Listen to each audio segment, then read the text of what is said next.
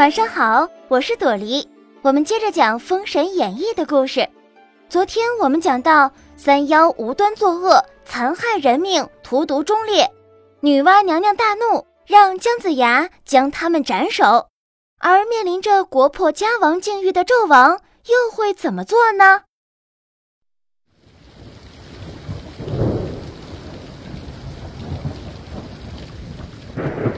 纣王满面愁容的在显庆殿奄奄独坐，见宫人纷纷如蚁，慌慌奔逃。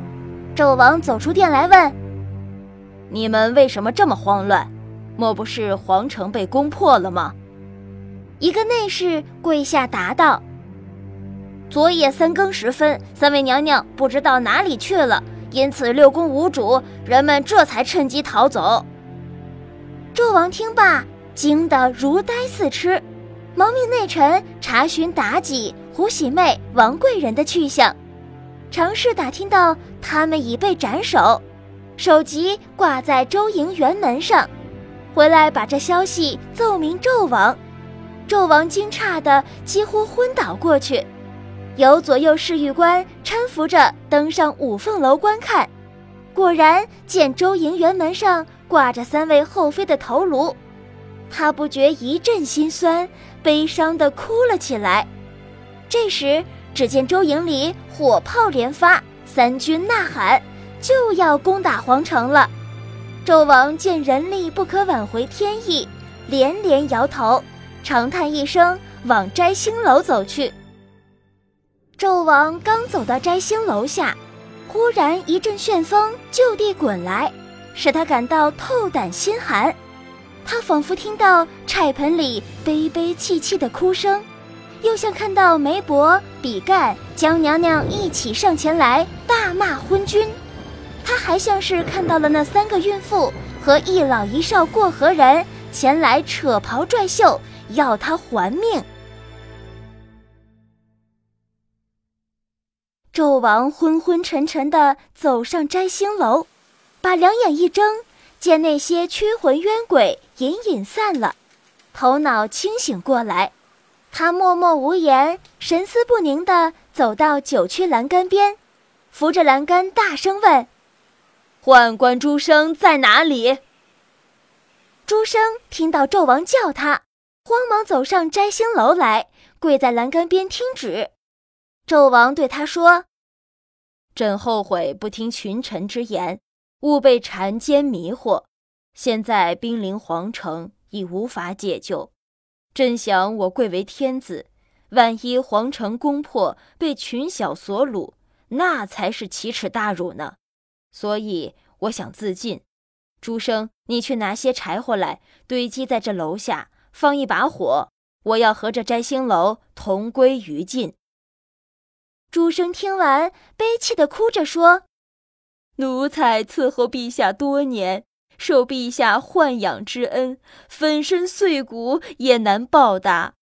不幸皇天要亡商朝，奴才恨不能以死报国，哪能放火烧君呢？说完，呜鸣的哭起来。纣王说：“这是天亡我商朝，放火烧君不是你的罪。”你若不听朕的命令，反而有忤逆为止之罪。诸生哭着劝纣王另寻别的办法。纣王主意已定，怒喝道：“如今情势急迫，我再三思考才决定自焚的。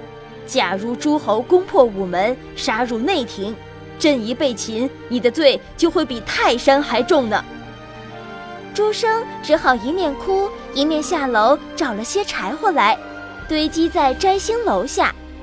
纣王穿好天子朝服，头戴王冠，手拿璧圭，端坐在楼上。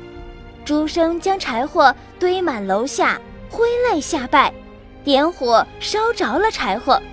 刹那间，只见烟火冲天，疯狂火猛，越烧越旺。朱生大哭了几声。高声叫喊着：“陛下，奴才以死报商朝了！”喊完，跳入熊熊烈火中，火趁风威，风成火势，烧得烟雾涨天，满天通红。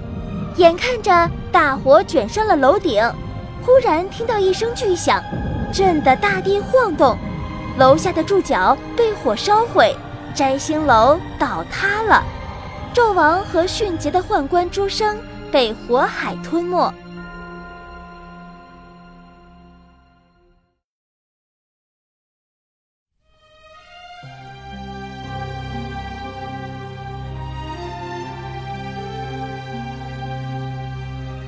纣王自焚以后，侍卫将军打开午门，众工人同御林士卒斟酒献礼，拜迎武王车驾。姜子牙和众诸侯随武王一起进入纣王宫殿，武王命把露台上的宝物分赠给诸侯和有功的将士，打开粮仓赈济穷人，姬子等无辜被关进监牢和被囚为奴隶的人们都放了出来。姜子牙请武王的弟弟周公旦督建一座天地坛，让武王登上台去接受诸侯的拥戴。登基做了天子。